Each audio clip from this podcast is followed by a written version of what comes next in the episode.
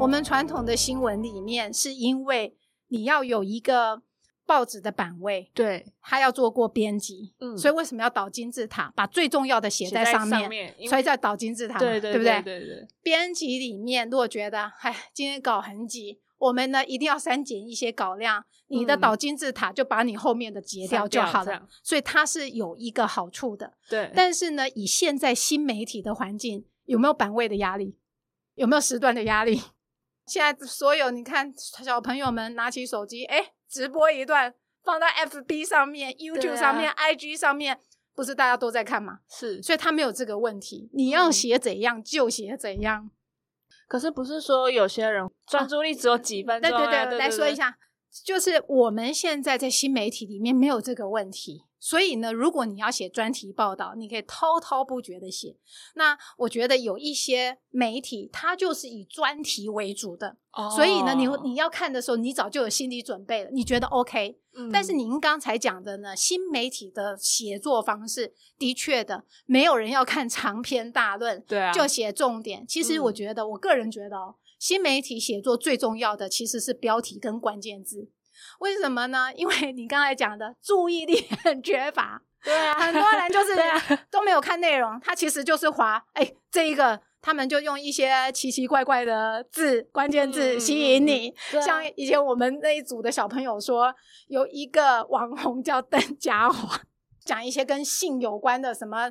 邓家华的第一次哦，他们看到之后，这就是关键字，你知道吗？马上就会点击进去。嗯像以前我讲 Today 好了，Today 里面点阅最高什么？关键字叫肉包包。我本来还不知道肉包包是谁，他的意思是说肉包包就是一个就是长辈很大的人这样子，所以呢，关键字很重要。所以也可以适当的加入一些流行用语，也没关系吗？我觉得现在是比较有弹性的，而且哦年轻人喜欢看的，应该不要问我，问你们啊。所以你看，过去为什么有一些，你看新媒体里面，它还是可以造成一些潮流的，比如说你们像 Costco 里面，对讲厚奶茶。厚奶茶事件，不是有一有一阵子大家都去 Costco 买厚奶茶茶吗？嗯那个其实是 Today 从网搜里面写出来了，结果呢、很有影响力，它呢就变成他们讲的丧尸般的风潮，所以很多人去 Costco 都会去买厚奶茶，是从这个报道里面开始。所以我觉得你们要做写作，要做公关，写作是很重要的。那我觉得以现在新媒体的环境里面呢，大家现在越来越看重的是使用者导向，所以它的哦使用的弹性越高，写作的弹性很高啦。而且我觉得，我相信一般人喜欢的是什么？一般人喜欢是简短，不要花太多脑筋对，还有有一些关键字。漏包包，马上就会嗯刺激他进去看。尤其我猜男性的读者应该会很有想法吧？我觉得，嗯，像刚刚老师讲了，我们要就是现在新媒体的环境越来越发达，然后很多公关稿啊，或是新闻稿都会用比较抢眼的字眼来吸引我们呃阅听众的注意力。那我想问老师，你觉得进入这个行业需要具备什么样的条件？就是入行之前需要准备什么？我觉得我先讲一下，在心态上面，不管做什么行业，基本上就是要做长时长的学习。要很开放，我们常常讲的就是要终身学习。如果说你并不想要学习，我讲一下以前我们的团队的成员，嗯有的人就是放着正事不做，就是做一些你意想不到的。哦譬如说我们要办活动，他跑去外面指挥交通。那我觉得呢，以同学来说，基本的写作一定要有的，嗯。要有一些管理的想法跟嗯知识，这个是很重要的。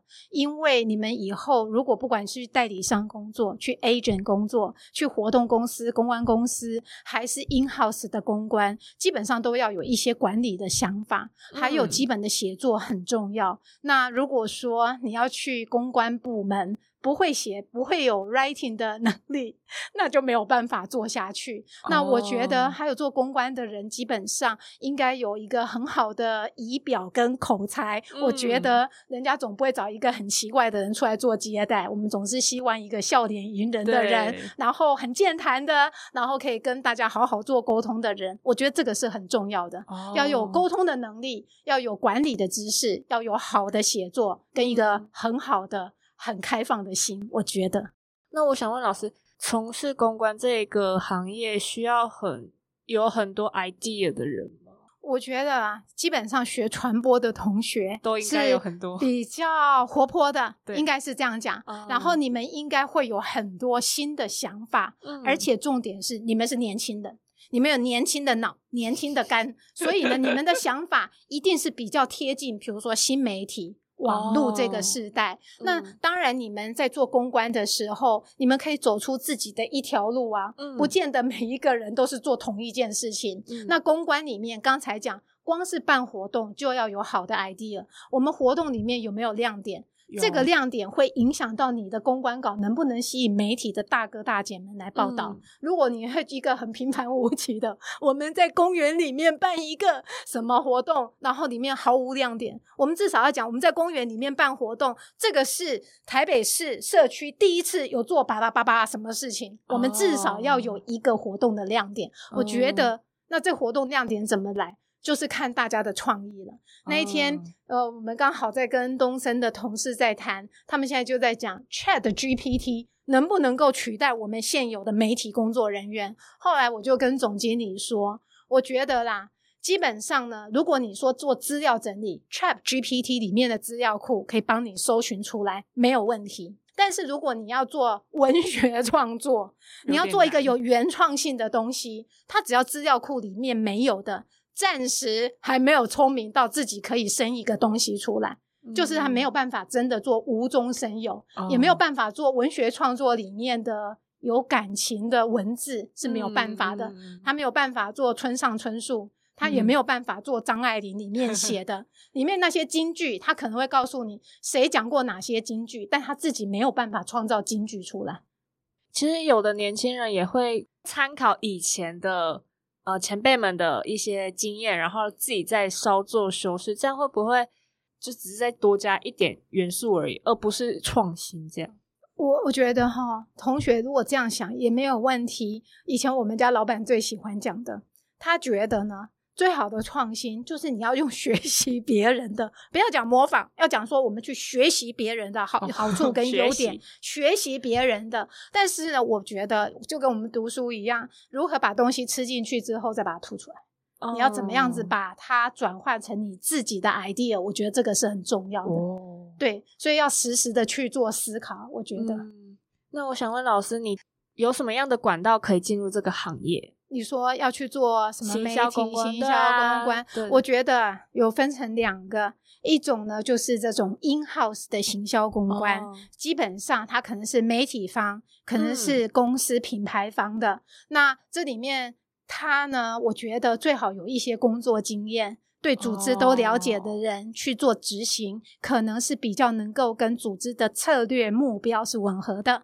那嗯另外有一个呢，就是你们可以去一些代理商，那嗯这些代理商呢，它里面包含代理商、公关公司、广告公司，他们就会一开始大家可能从做一些文案开始，那你可能会跟一些媒体公司接触，跟一些品牌方接触。我过去在做媒体记者的时候，里面就发现说，有很多人自己呢在公关公司做一做之后，全部都被 in house 吸引过去，他们都嗯去 in house 里面当公关了。所以不是说不行，而是说如果你有那样的 know how，你其实去哪边都可以。那我觉得呢，一开始如果去一些代理商去做磨练、做历练，也不是不行的。进入公关公司，不是在面试的时候都很看重你的履历吗？你之前待过的公司的表现越精彩，不是录取几率越大？那如果相对来讲数字没有那么的抢眼的人，是不是？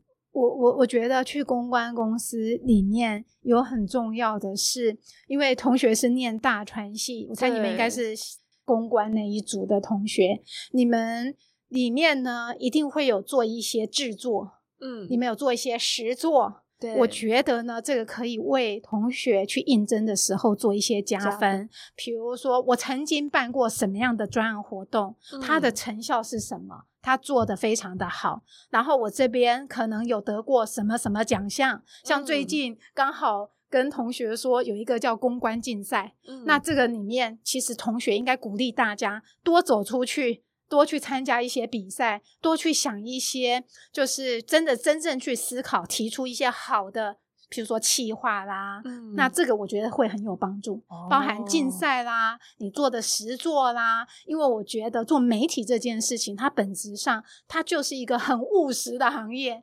那应该没有人希望你都只是只会讲理论，而不会做任何实作。对那你可以跟大家讲说，做公关你里面做的很多，我就是学校里面哦，在公关室里面做什么样子，做很多接待活动。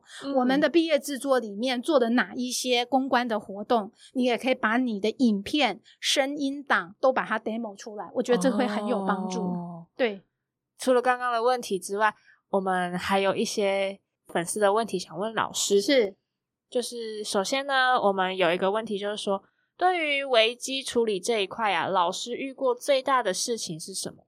然后你是怎么样去处理？我讲一下，应该不能说是我遇到的，哦，应该是说过去曾经在集团里面有遇嗯到的。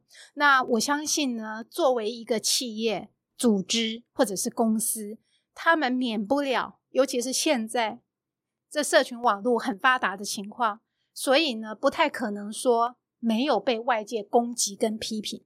那如果你遭受到负评的时候，他可能有的时候负评一开始可能是一个小事，可是呢，如果说你都不去处理它，它就会变成一个很大的问题。那我们现在讲说网络很发达嘛，嗯嗯，人家把手机拿起来录一段，然后呢，把公司不知道是谁泄露给他的，把它拿出来，大放 厥词，点名 A B C D E。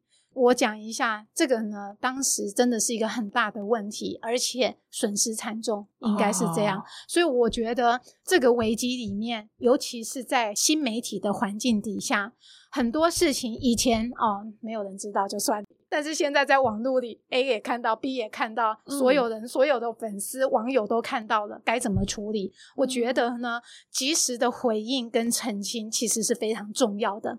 你如果速度慢了，话语权就被人家抢走了。老师，你进入这一行也十多年了，也看着从传统产业一直开始陆续到新媒体，你觉得传统产业的公关跟新媒体产业的公关有什么样的不同？我我我自己觉得，嗯。以前在传统媒体里面呢，他们比较不在乎这一个。我觉得，就像我讲的，我们媒体里面有一个很重要的是品牌的概念，对，但是在传统媒体里面呢，基本上比较少有人真正去操作品牌这件事情，因为媒体过去讲一下老三台，哦，基本上他们呢都是一个在整个产业市场里面是一个独占跟寡占的情况。嗯，换句话说，没有竞争者，请问我为什么要花心力搞这个？对啊并不需要，嗯，而且广告也收的满满满的，所以不需要做这件事。嗯可是我觉得在新媒体的环境里面，人人都是媒体，所有的人都可以把自己的 content 放上去。对啊我们要树立我们很独特的媒体品牌，我们嗯就必须要不断的去跟我们的乐听众去沟通。哦，所以我觉得这是一个很大的差别。那过去我觉得对我来讲，我们在做行销公关，branding 对我来讲很重要。嗯所以呢，我们要做的是什么？我们就是要树立一个很 friendly、很可信的、很年轻有活力的品牌形象。嗯这个我觉得是很重要的。嗯那通常品牌怎么建立？品牌就是看你的产品的 quality，嗯你举办的活动就会慢慢塑造出你这一个品牌的样子出来。哦所以刚才有讲，我们过去办什么活动啊，做接待啊什么的，我们就是要树立一个我们想要达到的目标。嗯那我讲，比如说以 ET 好了，ET Today 来说，刚才讲说一开始的时候，他都是年轻的读者，对，所以呢，我们当时有做过调查，大家对他的品牌印象就是年轻有活力的。嗯，不过最近这几年来，我们的小朋友也会长大、啊，所以呢，他的品牌定位其实也在转换当中。但是我觉得，不论是媒体还是一般的企业，嗯它的品牌形象一定是从什么来？它是越听众、消费者主观的认知，嗯所以一定是跟你的产品有关，跟你提供的服务有关，嗯你举办的活动有关系。嗯那我觉得做公关里面，这个其实就很重要，你要配合你的老板，把他要的东西塑造出来。好的品牌基本上对于消费者的购买的选择影响力很高，对于嗯消费者的忠诚度影响力也很高。嗯那只不过是品牌很虚幻，你就觉得嗯不知道，但是重点是他摸不到。可是实际上，你们去买东西的时候，不都是按照那个品牌去购买的吗？最后一个问题呢，就是想问老师，行销公关对于一个企业来说有多重要？刚才讲了，一个企业里面品牌定位很重要会影嗯响到消费者的想法，对消费者的忠诚，甚至他们的购买意图、购买嗯行为都会影响到。嗯那我们做行销公关里面呢，其中有一个就是在做 branding 的建构，嗯我觉得。那我们还有一个是对外形象的建立，举凡呢接待、举办活动、报奖这些，其实都包含在里面。嗯那我觉得以现在的商业商业世界来说啦，所谓的 marketing 是一种交换，这个交换它也是面向市场的。换句话嗯说，在一个消费者导向的时代里面，行销跟公关非常的重要，它哦基本上就是跟消费者去建立好的关系。刚刚听了老师分享了这么多他自己的从业经验，以及在行销公关上面自己的心得之后呢，我想很多同学对于行销公关这方面有了更加一层的了解了。好，那有问题的话呢，来欢迎粉丝朋友们可以上我们的粉专来留言给我们，我们也会及时的做出回应哦。那梦想传声，我们下次见。谢谢大家。